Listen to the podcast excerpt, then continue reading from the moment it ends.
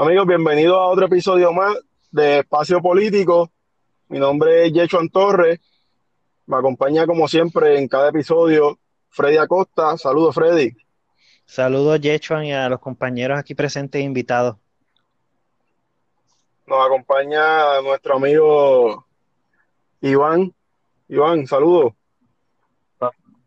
Saludos a todos los que nos escuchen. Y hoy tenemos un invitado especial fue profesor de nosotros en la Universidad Interamericana, nos dio la clase de, de municipio.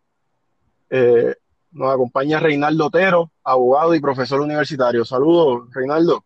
Saludos, Jeshuan, Iván y Freddy. Un saludo a toda la audiencia que escucha este podcast.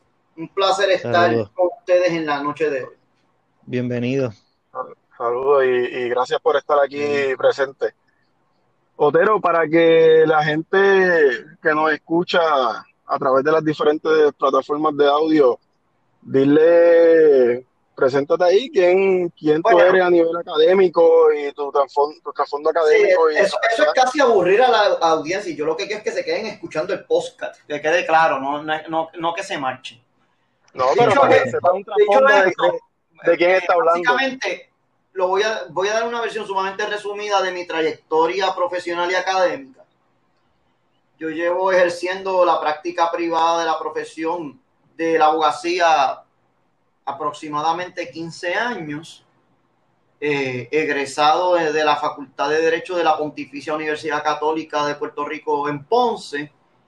Eh, luego hice una maestría en Derecho con la Universidad Complutense de Madrid. Actualmente trabajo en mi disertación doctoral con, dicha, con la misma universidad.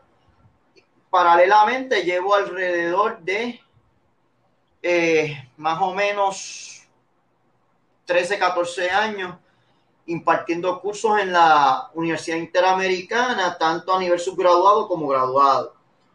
Eh, en, en, la maestría que ustedes cursaron, yo he tenido la oportunidad de dar el curso sobre gobierno municipal y eh, sobre, el de ética gubernamental en una ocasión tuve también la oportunidad de impartirlo.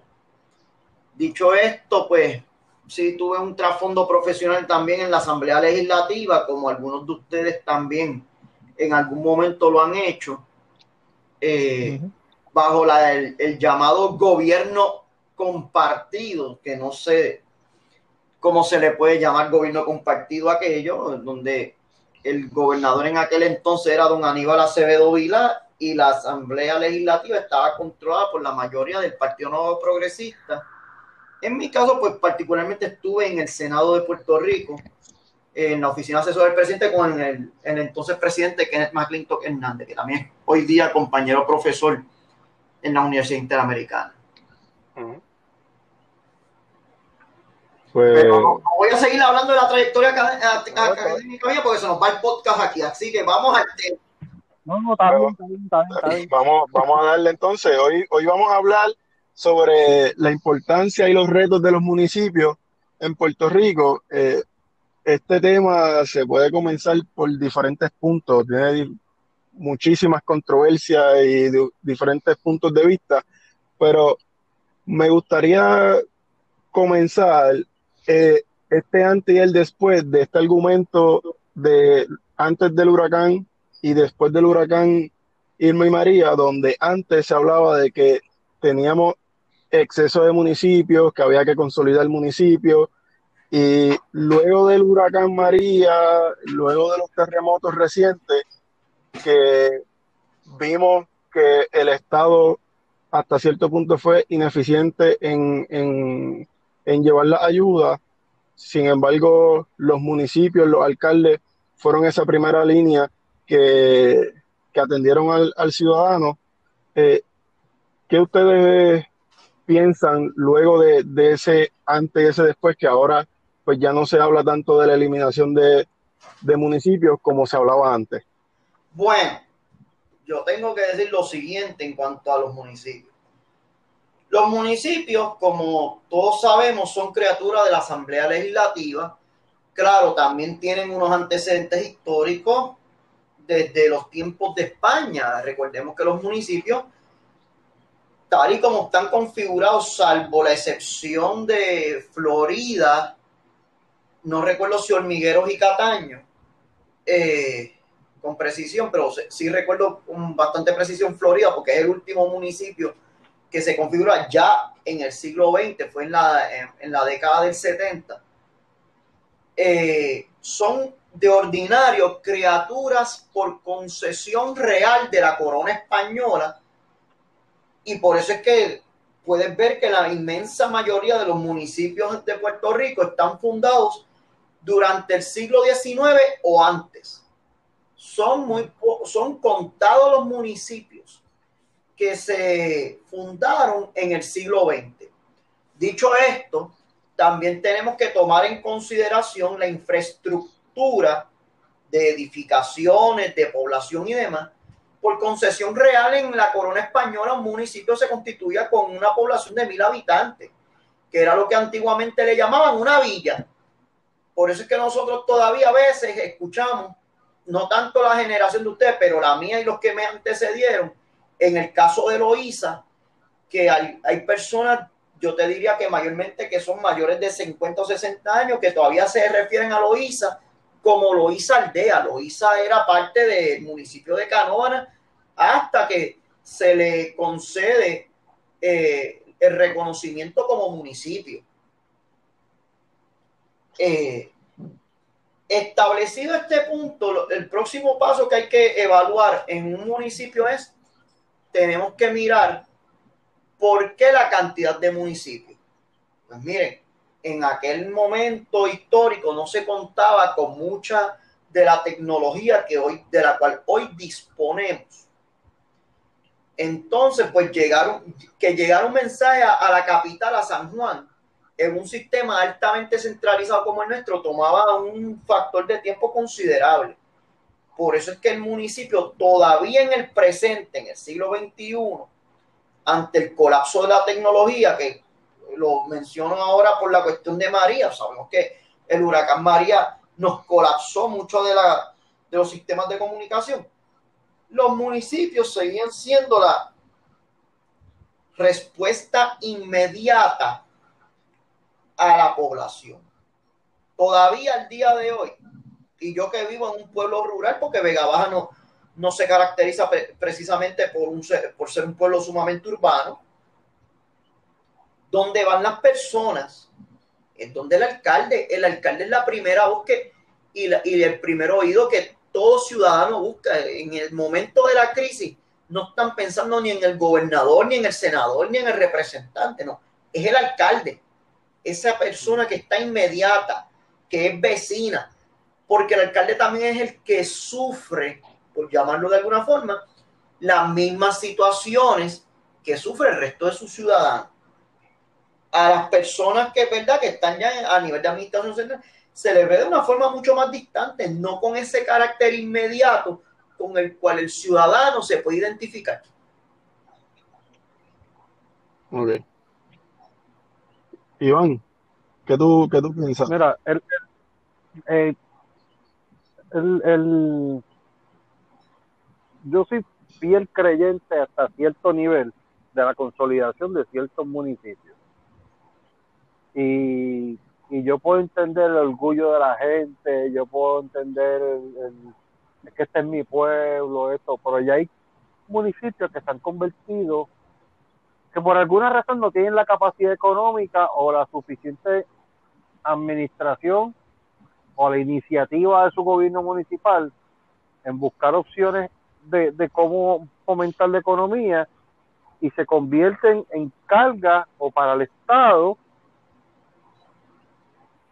o para sus, sus, sus municipios más cercanos, sus vecinos. ¿Tú me entiendes?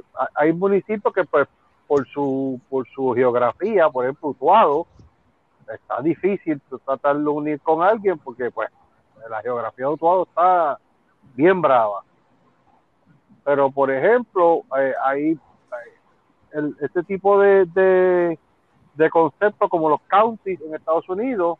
Por ejemplo, yo viví en el county eh, de, se Coriel County.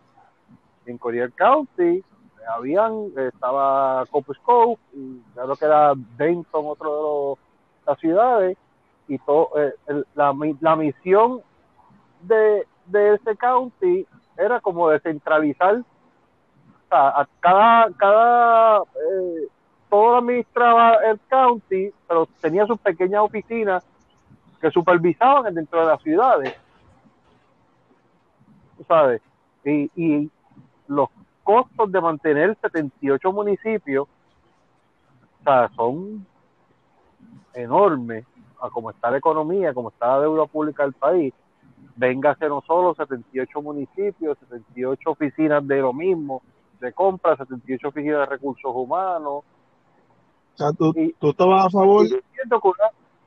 Tú estabas a favor de, de, esa visión que de los counties que quería implementar eh, Rosselló en su momento.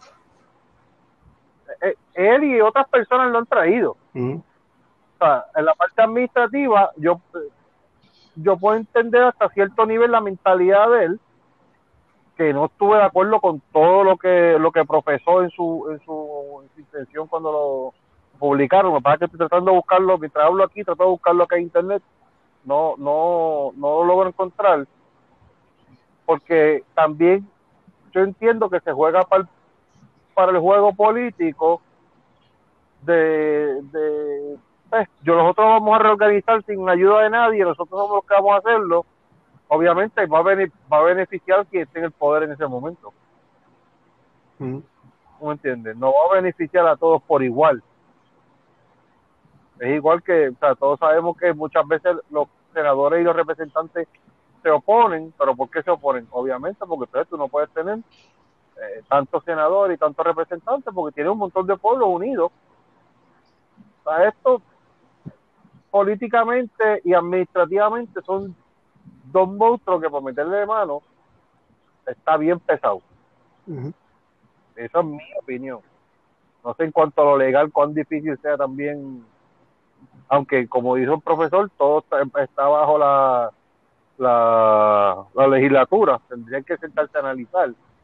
Pero como siempre aquí de buscar la pata política todo, pues eh, eh, eso es lo que yo entiendo. Freddy, cuéntame.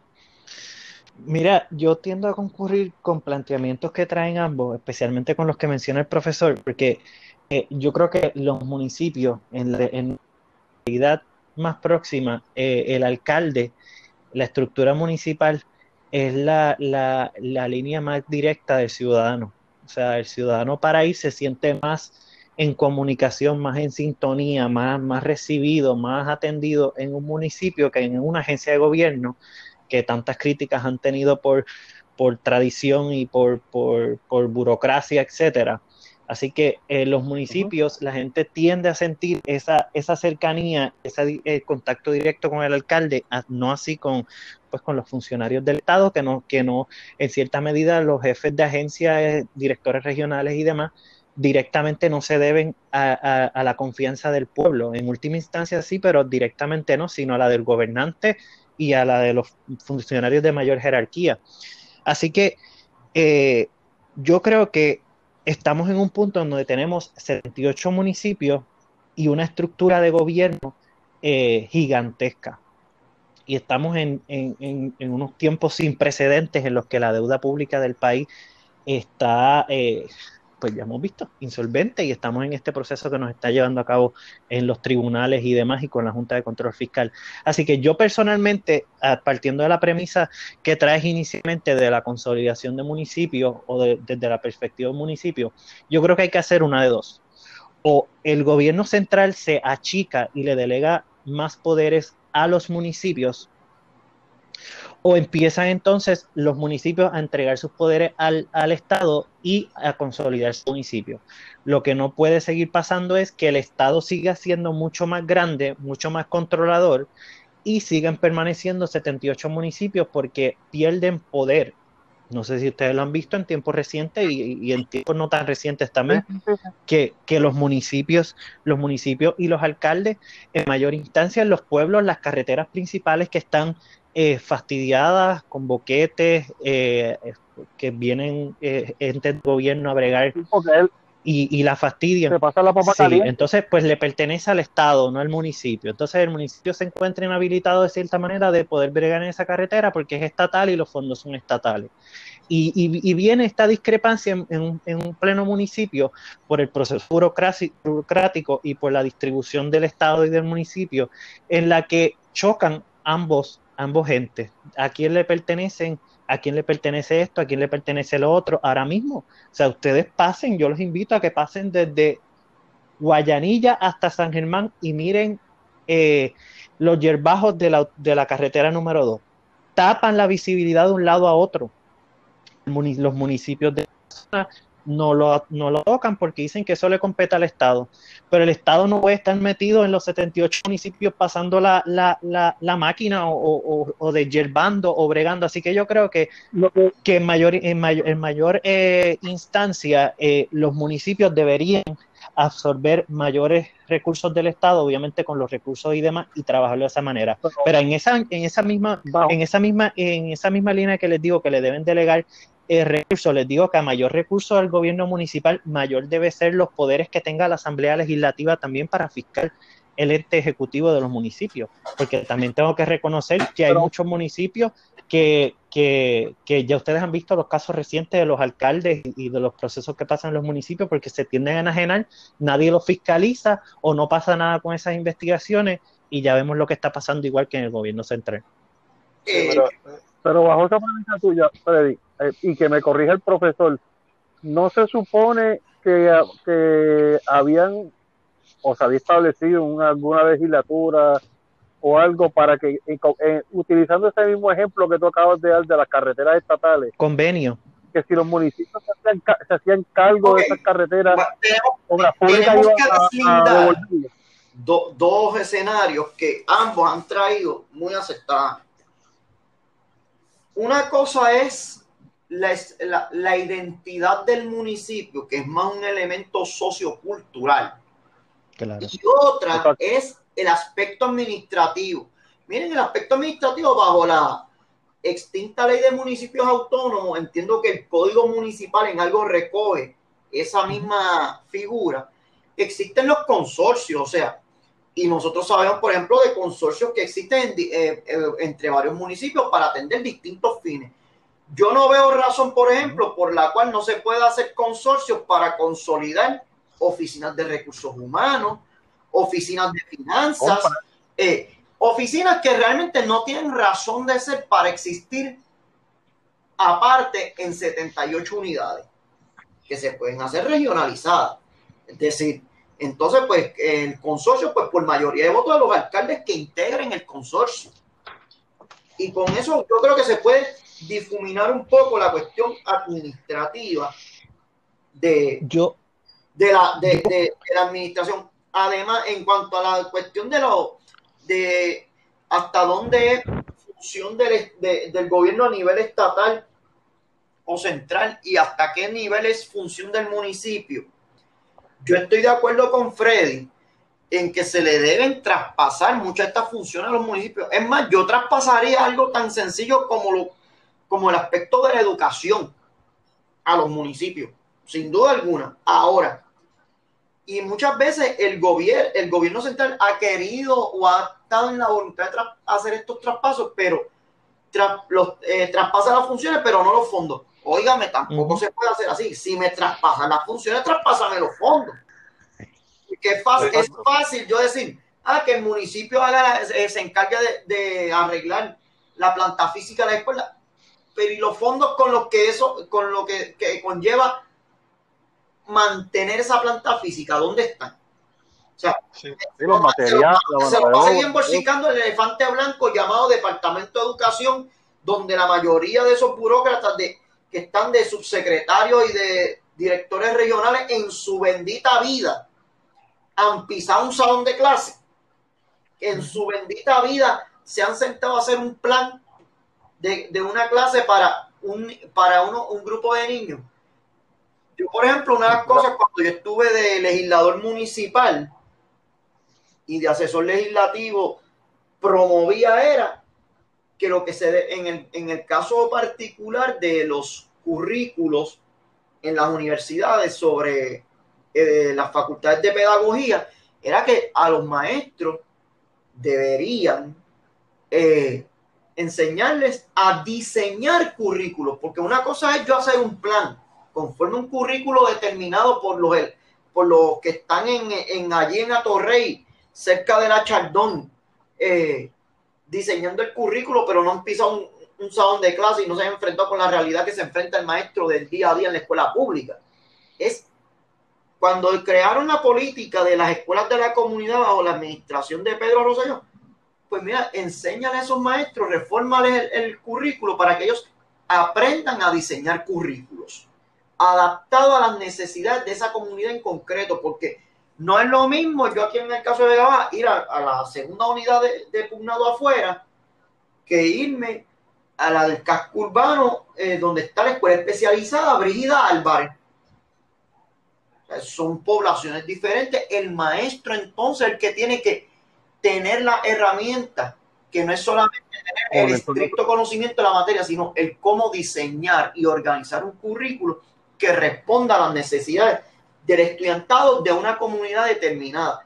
Que si yo mañana, con, con, por ejemplo, con esta ley del empleador único, tengo que trasladar a un maestro de la escuela urbana de Morovi, intermedia, a la, a la escuela, eh, a alguna escuela urbana en, en San Juan, que él pueda hacer el proceso de adaptación en función de cómo vea las necesidades de ese estudiantado que va a atender. Mira, yo, yo concurro con, la, con las ideas de, de los tres en, en, algunos aspectos. Yo creo que, que, los municipios pues son ese, ese ente de, de garantizar el, el, servicio al ciudadano de forma más directa. Eh, últimamente pues se ha visto, se han visto delimitados por el aspecto económico y en mi opinión no favorezco la eliminación de municipios, pero sí estoy a favor de, de los consorcios. Estoy a favor de, de, que los municipios a nivel administrativo sí se puedan eh, unir para poder eh, llevar un servicio eficiente a, los a los ciudadanos. YouTube, si, tiene. si no tiene botón de YouTube. Iván, ¿estás viendo YouTube? Yo no.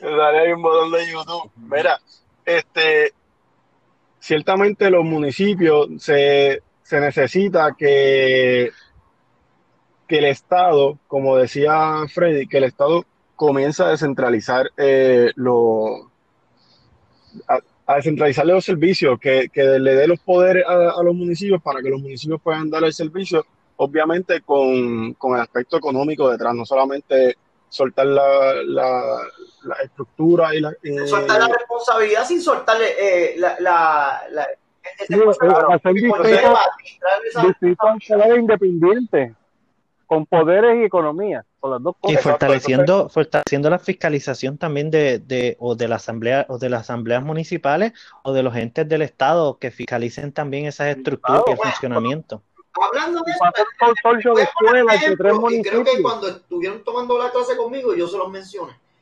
Uh -huh. Hay, eh, eh, vamos a, a, mirar esto desde gobierno federal a gobierno estatal. ¿Cómo es el gobierno federal? Incluyendo en el caso de Puerto Rico. Por ejemplo, para esta, eh, dar incentivos para carreteras o para el, los mismos programas educativos.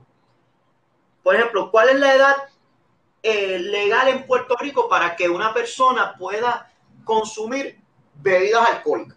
18 años. 18. Digo, la mayoría de edad en Puerto Rico es a los 21, pero para los efectos del consumo de bebidas embriagantes es 18. Bien. Hay unas leyes que el, gobierno federal no las puede imponer directamente y decirle, pues no, la, edad para eh, consumir bebidas, legal para consumir bebidas alcohólicas tiene que ser de 23 para arriba el gobierno federal directamente no puede hacer, porque eso es competencia que ellos le reconocen a los estados. Pues, ¿qué hacen? Dicen, mira, nosotros tenemos aquí esta cantidad de fondos para ustedes ser recipientes de esta cantidad de fondos. Ustedes tienen que, a cambio, adoptar una ley donde se aumente esa edad para el consumo de bebidas embriagantes. Y, yo te, les diría que la mayoría de los 50 estados para recibir, en, el caso de la pena de embriaguez, para fondos para carretera. Muchos estados lo que hacen es que sí han puesto la, la edad mínima para con- el consumo de alcohol de 21 o más inclusive hacia arriba. En Puerto Rico eso no se ha hecho. Es evidente que entonces en Puerto Rico la bebida paga más que lo que van a recibir en, fondos federales. Pero si fuese el caso a la inversa, pues mire, el, eh, Puerto Rico, la Asamblea Legislativa hubiese adoptado una ley para aumentar la edad legal para poder consumir bebidas alcohólicas. Y así como lo vemos en el caso de las bebidas alcohólicas, porque es una de, de las industrias que más se graba con impuestos y demás, lo hace el gobierno federal todos los días con otros renglones de la sociedad, donde por la autoridad que tiene el gobierno federal no puede intervenir directamente, sino que tiene que estimular a los estados a hacer lo propio. Pues bien, bajo la trayendo esto al, al micro, a lo que es Puerto Rico y los municipios, bien esa identidad de fiscalización también lo podría hacer la Asamblea Legislativa transfiriendo estas facultades y delegando est- estas competencias a los municipios, pero como está recibiendo fondos del gobierno estatal, ojo, yo tengo derecho a fiscalizar cómo tú manejas esos fondos que yo, gobierno estatal, te estoy dando a ti, municipio. Es una manera, ¿verdad? Que lo traigo por analogía, bajo la cual la Asamblea Legislativa lo puede eh, eh, viabilizar. Consono con esto, ¿por qué el eliminar municipios es tan difícil? Pues porque el artículo 6 de la Constitución de Puerto Rico establece que para eliminar un municipio hay que celebrar un referéndum. Y ahora yo les pregunto, ¿qué población de ciudadanos va a votar a favor de que se elimine un municipio? Porque los últimos dos municipios que se eliminaron en Puerto Rico fueron Río Piedra y el municipio de Rosario, que hoy día es parte de San Germán, porque se hizo previo a la constitución del Estado Libre Asociado.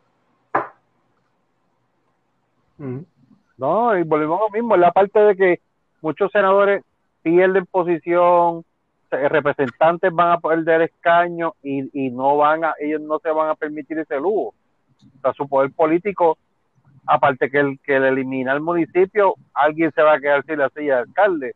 Todo un juego político bien, bien, bien difícil que como usted dice ahora mismo, aparte el orgullo de la, de la gente, de yo soy de aquí y, yo no voy a ser de allá y, y no hay quien me saque a mí de, de- nos quita el Pues municipio. mira, yo, creo- O sea, es, es algo yo creo que que va a pasar. yo creo que realmente en, esa- en ese aspecto hay un reto bien grande porque al tú delegar a los municipios mayor poder y le vas a transferir ese dinero del Estado y buscar ese mecanismo de fiscalización, yo estoy muy de acuerdo en, en ese aspecto, pero si lo vemos desde el otro aspecto, ¿cuán eficiente ha sido el Estado fiscalizando el, No el- el aspecto económico? que ellos administran.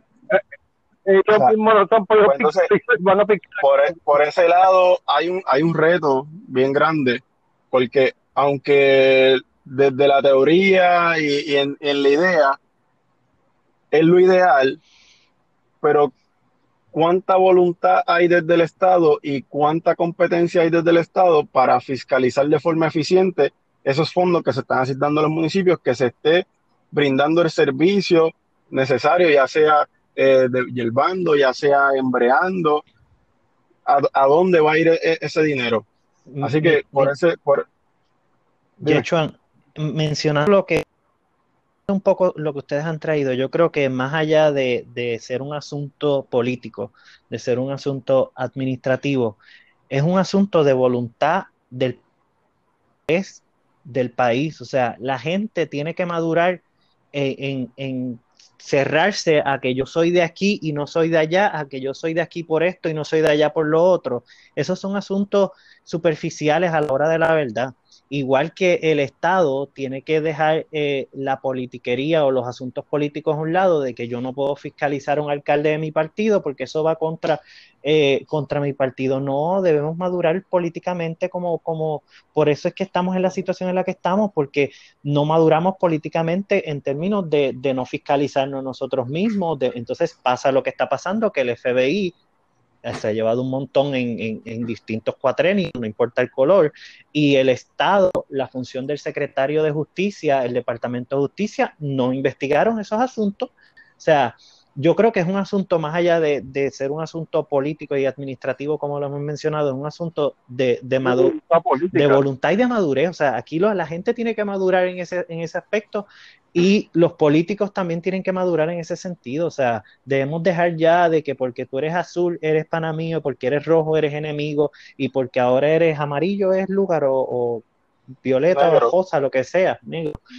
Eh, mira, no, o sea, el día de las elecciones que los electores voten como se, se, sintieron identificados por las campañas que hicieron los partidos y, y, lo, y, los candidatos. Y una vez somos gobierno, debemos madurar y gobernamos para todos y debemos, eh, si uno de mi partido lo hizo mal, lo voy a procesar. Si uno del partido contrario lo hizo, igual debemos dejar eso, ese asunto. precisamente esa... eso, eso que estás trayendo requiere una campaña que ningún movimiento político, ni los viejos ni los emergentes, están dispuestos a hacer, que se llama una campaña de educación política.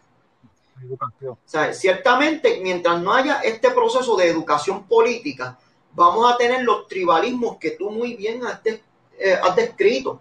O sea, de que yo no fiscalizo este porque este es de mi lado o, y fiscalizo este porque es de mi lado contrario y, se, y entonces se convierte esto en un proceso de mezquindad y de manipulación de lo que es el proceso político. Ya de, de ser un proceso de administración, cambia a un proceso de manipulación. Un proceso de manipulación que lamentablemente incide en perjuicio de nuestra sociedad.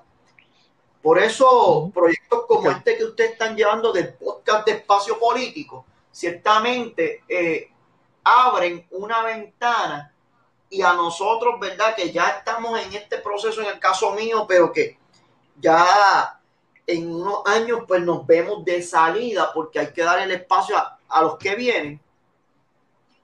Ya, ya a mi generación yo me atrevo a apostar de que esto se les, se les agotó porque ya tienen su mente formada y es difícil reeducar a personas de mi generación y los que me antecedieron. Ahora, en la generación de ustedes, y siempre pongo como un ejemplo emblemático de la generación de ustedes, lo del verano del año pasado, eso es conciencia política. Y esa conciencia política se forma porque hay una educación política. Yo no digo que en estas próximas elecciones del 2020 los, ¿verdad? Los, los, partidos, los movimientos o partidos emergentes vayan a tener un lugar protagónico como lo fue en la elección del 2016 las dos candidaturas independientes de la licenciada Lúgaro y el señor Sidre. Pero, pero, con esto no se quiere decir de que más adelante eh, estos movimientos u otros van a dar el golpe sorpresa porque ciertamente hay una indignación y hay una insatisfacción con los movimientos políticos históricos existentes al día de hoy. Eh, por ejemplo, una cosa que para mí en el plano personal me provoca vergüenza y la rechazo es por qué rayos el Partido Independentista se, eh, tiene que estar gozando de reinscripción cada cuatro años para vivir del dichoso fondo electoral o del remanente fondo electoral que quede. Sea, mire, ya, ya usted está en las últimas tres, cuatro elecciones constantemente sin alcanzar el porcentaje mínimo que da inscritos. Pues mire, ponga, que se les ponga una cláusula de si usted no queda reinscrito por, por el voto de los ciudadanos en los, en los próximos tres comicios electorales consecutivos, usted deje de existir como movimiento político electoral. Puede existir como asociación o como otra, otro tipo de entidad, pero no como movimiento político electoral. Y ya nuestra sociedad, particularmente la generación de ustedes y los que les están sucediendo, sucediendo, no están respondiendo al mismo tipo de identidad política que respondió mi generación o que respondió la generación de mi papá o de mis abuelos. hay un eh, en definitiva en nuestra sociedad hay un replanteamiento de todo lo que es el escenario político y yo y yo vislumbro que posiblemente tal vez en las próximas dos tres elecciones veamos que movimientos emergentes o candidaturas independientes como la del doctor Vargas vayan a tener mayor papel protagónico en las decisiones importantes nuestras como sociedad. O se convierta en una mayoría. Sí. Donde. Que no me extrañaría, como tú dices, en dos cuatrenios sean mayoría y sean los partidos los que sean las minorías. Sí, es muy posible. Y digo, esto no es un fenómeno que se limita a Puerto Rico. Esto es un fenómeno, por ejemplo, si ustedes miran el caso de España, en un momento dado, el Partido Político Ciudadano se convirtió en la, en la cuarta fuerza en el Congreso de los Diputados. Podemos se convirtió en la tercera, ¿verdad? Eh, y con unos números sólidos. Que deberíamos aprender de ellos. De calle. Claro, el sistema electoral español tiene unas dimensiones que ellos traen por el sistema de proporcionalidad, no como el nuestro, que bajo la doctrina americana se le llama the winner takes all. Nosotros tenemos un, sistema de mayoría absoluta que eso le pone un espacio de dificultad o de escollo a estos movimientos emergentes, pero no es un, no es un escollo insalvable y ya lo vimos en el 2016 cuando tomamos en consideración la candidatura de la licenciada Lugaro y la del señor Manuel Sidre, en, entre ambos forman un 20% de votantes, que es un mensaje bastante contundente a los partidos políticos históricos. Pues sí, ciertamente la, la, la clase política actual y la que viene tiene que seguir ese el, el camino de la, de la educación política para poder fiscalizar esos, esos asuntos para que se pueda dar de forma eficiente la descentralización y la fiscalización de esa de ese de ese dinero que se le va a delegar en una descentralización a, los municipios. Y yo creo que eh, en el aspecto de los municipios como están ahora mismo, para y con el reto que tienen con la Junta de Control Fiscal, que actualmente ya tienen un plan piloto que ya varios municipios eh, tienen que presentar eh, sus planes y tienen que ser este, eh, certificados por la, por la Junta de, Control Fiscal. Yo creo que, yo creo que ellos deben de atarse eh, en la parte de participación ciudadana y, el empoderamiento a las comunidades. Yo creo que los, municipios ahora mismo para poder subsistir tienen que, muchos municipios tienen, hacen cosas demasiado administrativas, pero poco a, la participación del ciudadano, de, qué es lo que realmente dentro de esa comunidad está pasando y necesita. Y yo creo que, se le debe dar ese espacio a que el ciudadano participe más de, esa, de esas tomas de, quizás no tanto de, la, sí, como la toma de decisiones y empoderar las comunidades para, lo, para buscar desde esa participación, buscar un desarrollo económico que, que levante el municipio, buscar nuevas, nuevas fuentes de, economía, o sea, de, nuevas fuentes de, ingresos. económicos al municipio, que, puedan levantar ese municipio y consono con los consorcios en diferentes áreas. Pues consorcios eh, entre los, por ejemplo, yo vivo en el distrito de San Juan, que San Juan, eh, Guaynabo y Aguas Buenas, aunque Guaynabo se divide en dos partes, una parte le pertenece a Bayamón, pero que puedan tener un consorcio, sea de seguridad o sea un consorcio para levantar, no sé, el turismo. Hay diferentes formas de tú hacer un consorcio y lograr levantar los municipios. Un consorcio que, ha sido ejemplo, el consorcio para tramitar la gerencia de permisos de construcción y de segregaciones y demás, que tienen ahí bonito para muy funcional y con alcaldes que pertenecen a ambos aspectos de los partidos principales. Ahí tenemos un ejemplo que es el consorcio, eh, le llaman el consorcio ABC. Y, funciona muy bien y está rindiendo los servicios que espera esa población porque no pueden estar todo dependiendo de San Juan. O sea, hay que ver que también esta cuestión de que todo está centralizado en la capital también nos viene por este elemento histórico-cultural de nuestra relación hispánica. O sea, esto es un modelo muy europeo, el que todo está centralizado en la capital. Pero nuestra sociedad y nuestro sistema de vida no puede ya responder a que todo esté centralizado en la capital. Eso es una realidad con la cual hoy hemos tropezado y tenemos que trabajar y enfrentar. Una vez así, eh, eh, el, el aparato gubernamental internalice esa realidad, yo entiendo que se van a adoptar las políticas necesarias para todo el trámite de, descentralización y que puedan entonces los municipios tener injerencia más directa en lo que son eh, los servicios a la población y que entonces el Estado asuma un rol más de fiscalizador sobre cómo se están proveyendo esos servicios a los ciudadanos. Sí, yo, yo creo que, que de, con el nuevo código municipal, eh, de lo que yo estaba leyendo y lo que trascendió de diferentes alcaldes y, y, lo que había hablado la, la gobernadora constitucional, eh, iba dirigido directamente a eso, a, a, descentralizar, y los alcaldes están contentos con eso, a descentralizar. Le estaba leyendo, no sé si ustedes se acuerdan que en la, en la clase con, con Otero habíamos dado una presentación de, de, los niveles de jerarquía, que habían cinco.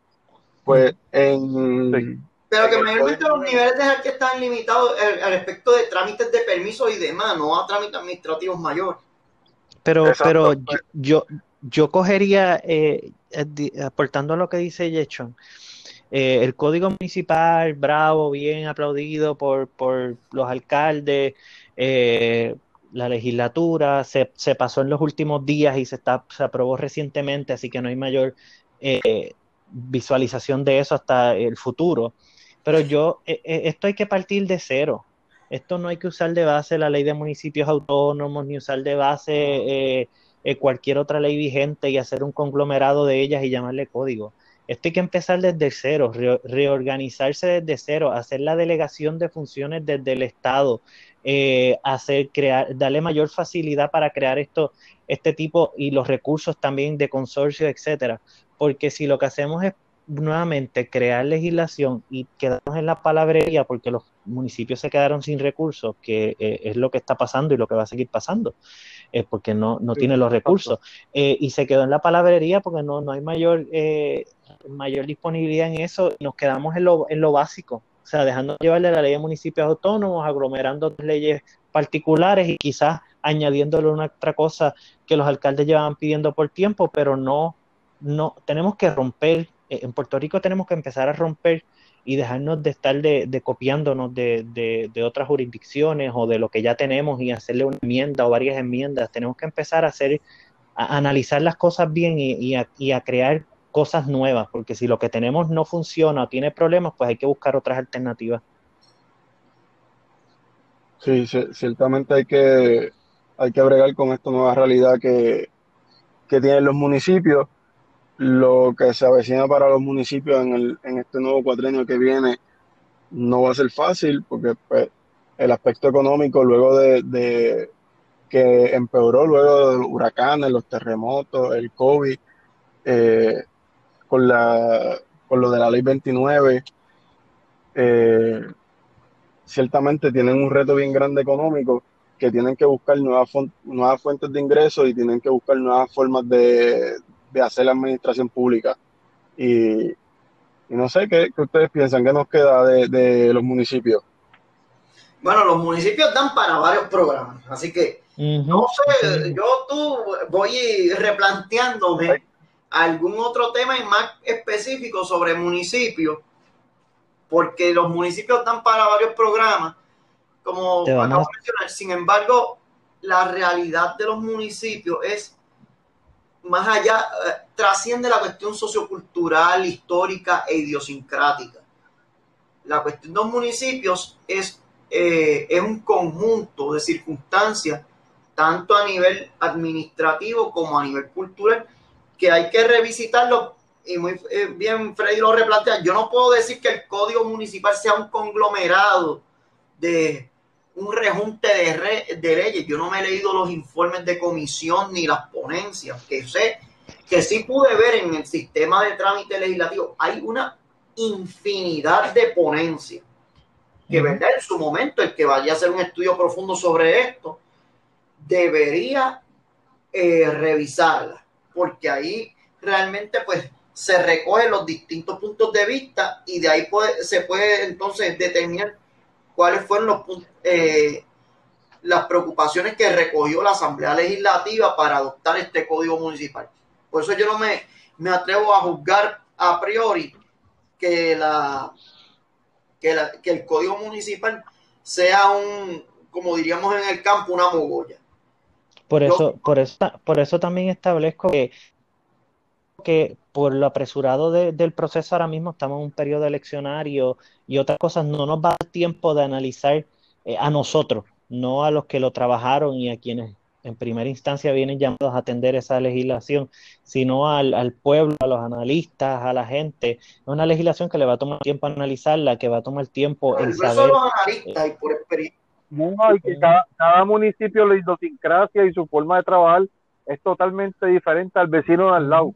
O sea, y el caso de, de un pueblo como San Juan, un municipio como San Juan, la forma de trabajar y sus necesidades básicas y de su población no van a ser los mismos más nunca que los de Vieco, Culebra. Bueno, yo les decía a ustedes a modo de broma que la Asamblea Municipal de Culebra se reunía a un billar donde el presidente era el árbitro y los, dem- y los otros cuatro asambleístas, pues, eran los jugadores porque sencilla- realmente por disposición de la ley, la Asamblea, la legislatura municipal de Culebra, pues, son cinco miembros. Eh, pero lo, eh, ciertamente que la población de ellos no llega a mil habitantes, distinto a una población como San Juan, que pasa de los 300 mil, ya no son los 400 mil y pico que habían en un momento dado, y cuya complejidad administrativa es un presupuesto que ronda los mil millones de dólares. Claro que son. Ahora, para eso la figura de los consorcios juega un rol crucial. ¿Por qué? Porque los consorcios pueden viabilizar que los municipios se agrupen para fines específicos. Y no es que todo entonces se- sea un atentado contra la idiosincrasia del municipio. Ahora, hay cosas que a lo mejor solo no las podemos hacer porque somos limitados, pero con dos, tres más, como, y traigo nuevamente el ejemplo del consorcio ABC, en grupo lo podemos trabajar. Claro, eso requiere un análisis desapasionado y sosegado de todos los que actualmente ocupan estas estructuras. Y eso requiere también ¿Están dispuestos a, a- a- a elevar a, elevarse a ese nivel de madurez? Está en Así nuestros queridos conciudadanos que estarán votando el próximo 3 de noviembre si es que no nos cambian la fecha. Y importante también elevar, eh, los, los municipios también tienen un, un problema o, o más bien eh, eh, intensificar eso, la comunicación, porque, porque si vamos a abrir este proceso a consorcios, como está pasando ahora mismo y como se puede masificar con, con la legislación, eh, la comunicación, el establecer una base central de esos datos, porque ahora mismo hay 78 municipios trabajando 78 legislaciones para diferentes cosas y, y no están en ningún lado. Si tú eres eh, de Vega Baja y te vas a mudar a, a, Morovi, a Coamo, a Morovi, y quieres saber algo, no hay manera que tú sepas la legislación municipal que se está trabajando, no hay, no hay un- una base central de legislaciones municipales. publican las ordenanzas que, que aprueban. O sea, yo en los cuatro años que yo estuve de legislador municipal, yo creo que fue la, el- el- eh, eh, la época de mi vida que, que más claro yo tenía las ordenanzas que se administran porque, por la sencilla razón de que yo estaba acá- allí dentro. Ahora, Exacto. 12 años después que yo que ya llevo fuera de allí, pregúntame cuál es la ordenanza más reciente y te voy a mirar con ojos de juez, de. Sí, la mayoría de los ciudadanos desconocen y no, no, la, la mayoría de los municipios tienen ni siquiera una página No hay una fuente, de exacto. internet te puedas sentar a buscar lo- la- las ordenanzas, donde te puedas buscar a buscar reglamentos, los requisitos para sacar tal documento. O sea, tienes que por obligación caminar hasta la alcaldía a ver quién te puede atender y darte los datos. Y entonces, rogar a Dios de que no te no corregir empleado malhumorado. Sí, ahí está la- el, el- Claro. el reto de la, de la tecnología y el acceso a la información, que también es otro, otro asunto que... hay, hay el gobierno tiene que trabajar. todavía, que todavía llevan los libros a mano. Ujú. tú sabes, que no, no sabes lo que es sentarse a llevarlo todo por, por automati- eh, automático, por computadora, o sea, todo se lleva a libros, las órdenes de compra se van de este papel, se lo lleva al escritorio a aquel, que aquel se lo lleva al otro, cuando tú vienes a ver, no sé dónde el papel está, Mira, yo, eso es uno de los propósitos fundamentales de tratar de, de hacer algún tipo de consorcio donde la tecnología llegue a esos, a esos municipios para que se pueda también agilizar eh, todo ese tipo de, de burocracia o eliminar burocracia para que se pueda pro- proveer más este servicio al, al cliente, al ciudadano, aparte que es una herramienta que también se podría utilizar para, para la, transparencia de, los de los procesos este, burocráticos de los municipios, que de la misma vez que yo entro a buscar un reglamento me deje ver en qué se gasta el dinero que, se, que recibe el municipio. Ujú. mira, yo, yo no hace mucho escuchaba a unos alcaldes que estaban hablando sobre el tema y, y del aspecto de la descentralización y hablaban que dentro de la descentralización eh, había una, una reducción de costos y era más, más económico eh, el aspecto de que descentralizaran servicios porque el, el- los bienes y el, y el servicio a la hora de, de comprar ese- la compra para luego dar ese servicio al ciudadano, que era más, más económico hacerlo desde el municipio que hacerlo desde el Estado. Así que por ahí puede haber una, una buena línea que los municipios pueden trabajar para, para contrarrestar el problema económico que tienen los, los municipios actualmente. Y los recursos, porque si tú vienes a ver también ahora, eh, gran parte de los municipios están en reducción de jornada. No trabajan los viernes, están 8 a 3, este, y son la, la, la crisis, como les mencioné al principio, eh, eh, acá hondo también en los municipios y la y entonces pues se inhabilita el poder hacer recursos del Estado si no le pasan los recursos, que es lo que está pasando también por, por la por el recurso, por el Estado no tener los recursos. Así que es algo sumamente complicado, es algo que se tiene que trabajar con, eh, con urgencia, con seriedad, eh, no meramente, sino desde la palestra política y desde el hecho de somos o no somos o dejamos de ser. Sí, yo, yo en los municipios apuesto a, la, a más participación ciudadana en los municipios, apuesto a la descentralización con, los con los los fondos para poder llevar el servicio y apuesto a los consorcios. Yo creo que eso los municipios tienen que explotar ese, esa herramienta que tienen de los consorcios, tienen que explotarla al máximo en estos tiempos. Y, yo siento que muchos municipios en ese aspecto han sido como muy tímidos y, y va atado a lo que estábamos hablando ahorita, de que a lo mejor yo en el municipio es popular, pero el municipio que tengo al lado es PNP y yo no quiero colaborar. Ahí va la, la madurez política que, que tenemos que tener, a- que con esa madurez política tenemos que, que trabajarla para la fiscalización de, de esos fondos que, que bajarían con la descentralización a los municipios. Yo creo que, que es importante eso- esos aspectos, trabajarlos. Bueno, muchachos, ¿qué tienen algún algún comentario final antes de, de terminar el podcast? Sí, eh, profesor, ¿regresaría a la legislatura municipal? No lo descarto, si, ¿verdad? Si es alguien que, algún candidato con el cual yo tenga alguna afinidad y que yo vea posibilidad de colaborar y no de que me mirase como un sello de goma, no lo descartaría. Y, y un comentario que quiera aportar sobre la importancia o, o, o demás de la Asamblea Legislativa en los procesos municipales. De Asamblea Legislativa Municipal. Mira, la, la legislatura municipal, al igual que la legislatura, la Asamblea Legislativa a nivel de, de Puerto Rico, la única diferencia es que uno es un cuerpo unicameral y el otro es bicameral. Pero más allá de eso, eh, los legisladores municipales, yo te diría por mi experiencia que ¿cuántos, cuántos eh, legisladores municipales conoces tú de Sabana Grande? Posiblemente dos o tres y porque están metidos en esto, pero si no, no conocerían ninguno, ni el nombre, ni, ni nada.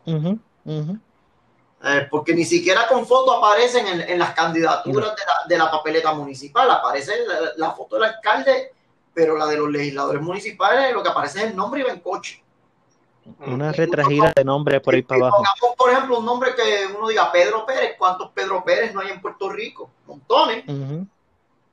Ahora, si la legislatura municipal puede, bajo eh, nuestra situación legal vigente, hacer mucho en cooperación con los alcaldes.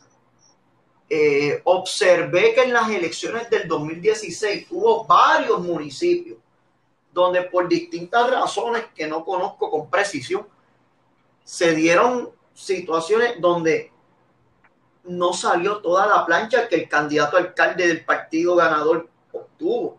O sea, yo no sé si fue un municipio del sur de la isla, no recuerdo si fue Juanadía, que obtuvo 7 y 7, 7 populares y 7 PNP. Yo no quiero saber cómo rayos se dio la presidencia, eh, la elección de oficiales en esa legislatura municipal, donde tú tienes igual número, controlado por los dos partidos principales. O compa- compadezco a, los que hayan tenido esa situación. Pero eso, yo lo que apuesto es porque se eduque más al ciudadano, para que el ciudadano sea capaz de exigirle a todos sus funcionarios la responsabilidad que les toca. O sea, uno asume una posición pública, la que fuere, para servir. Y ese servicio está definido en las leyes, en los reglamentos. Y los ciudadanos hoy día son más conscientes de eso. Y en la medida en que se vaya creando conciencia en el ciudadano, yo entiendo que cualquier persona que desempeñe una posición pública estará más alerta y lo pensará dos veces antes de decidir si asume esa posición o si se queda en la esfera privada y no se mete en esa situación. Mira, ¿Yo? yo creo que en esa parte que, que hablabas de la legislatura municipal, que ciertamente a mí me pasa igual. En, en Guaynabo, pregúntame el nombre de los legisladores municipales que hay y conozco muy poco. La gran mayoría no los conozco eh, y los que conozco es porque llevan el apellido Nen. Pero Ay, Jesús. Pero yo creo que también esa parte de que la gente no conoce lo- los legisladores municipales va atado a, a diferentes cosas. O que simplemente están ahí porque pues están ahí cobrando la dieta y se sientan allí a favor, en contra, más tengo y se van. Eh, La, política del sello de goma que yo les comenté. Exacto, el sello de goma. Y otro aspecto también es que un ejemplo, en, en el caso de que los legisladores municipales están en esa papeleta porque el candidato a alcalde Los pone ahí. Sí. escogió esa plancha.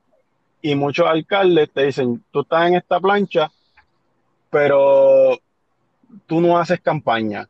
Tú, como que, o sea, no es que hagas campaña, sino que Es cierto. estás ahí Eres la figura está- protagónica.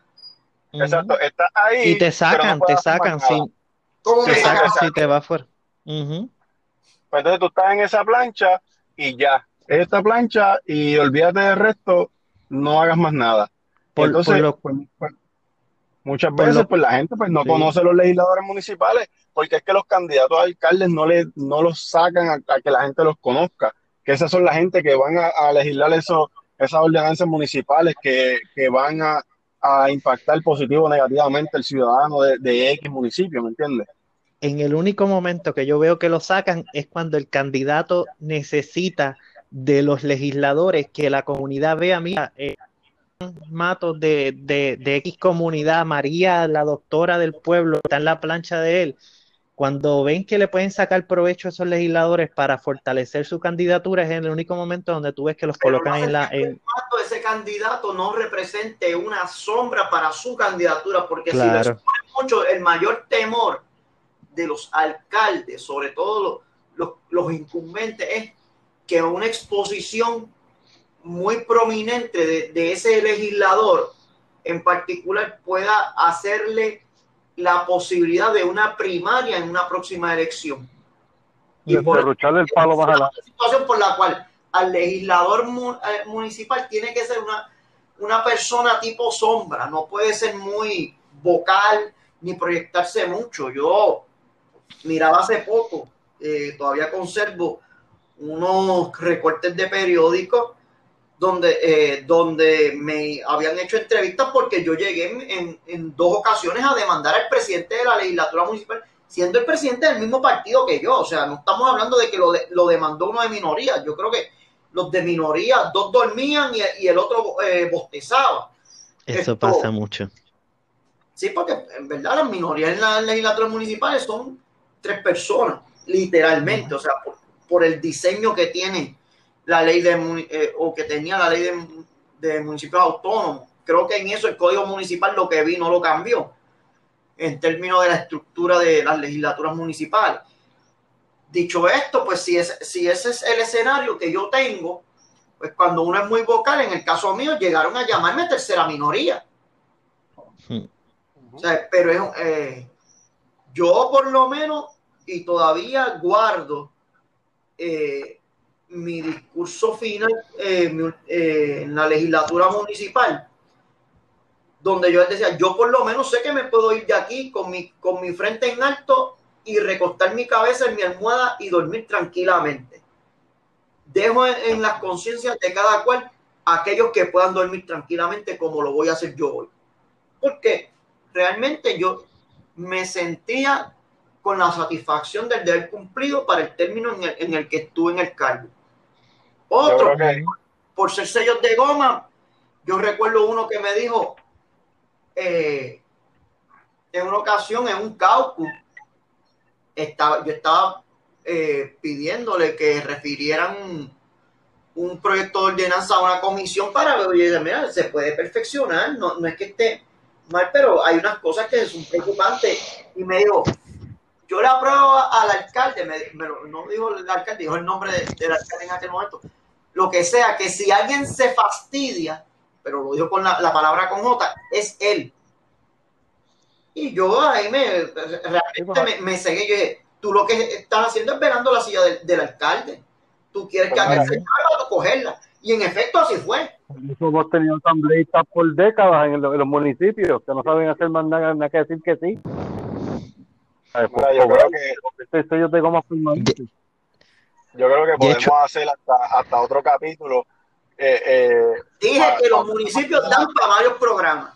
pa- para hablar de, de- del reto de la legislatura municipal, porque yo creo que, que en estos nuevos tiempos eh, estaremos a favor de que la legislatura municipal sea por plancha escogida por el candidato a la alcaldía o que sea individual como se hace a nivel estatal, que son papeletas distintas.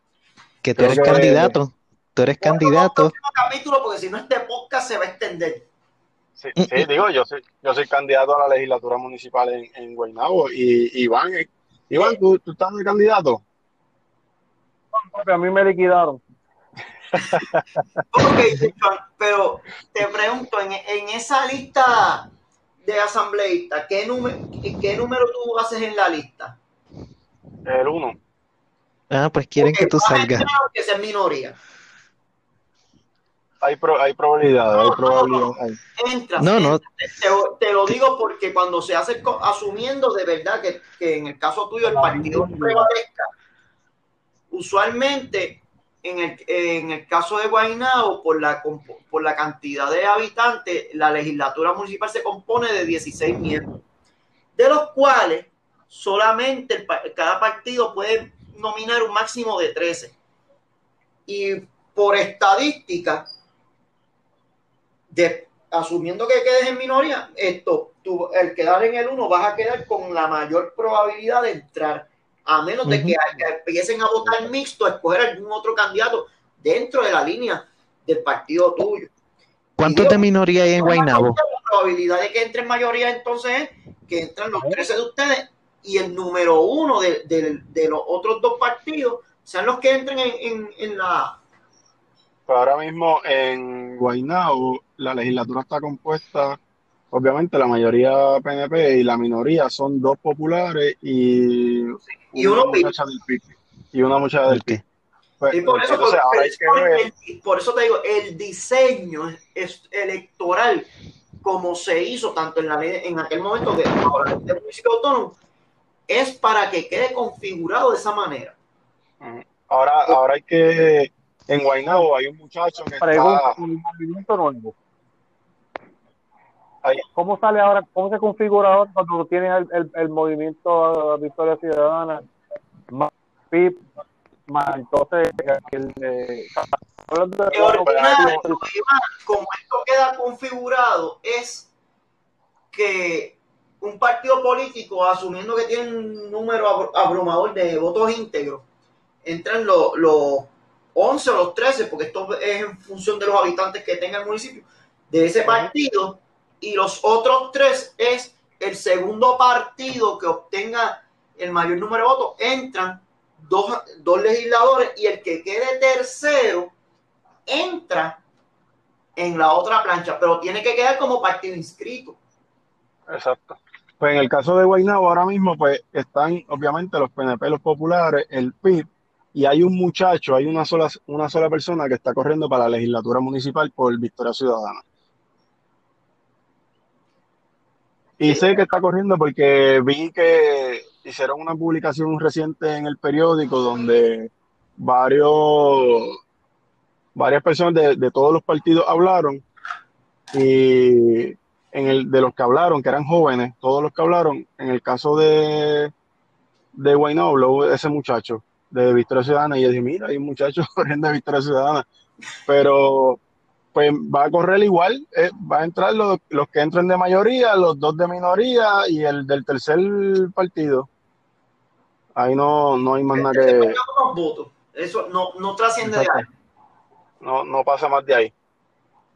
Bueno, pues vamos a ir dejándolo aquí. Recuerden que, que pueden seguirnos en todas las redes sociales, en Facebook e Instagram como Espacio Político PR, puedes conseguirnos en Twitter como Espacio PR, el podcast lo escucha en todas las plataformas de audio digitales, eh, Anchor, Spotify, Google Podcast, eh, Apple Podcast.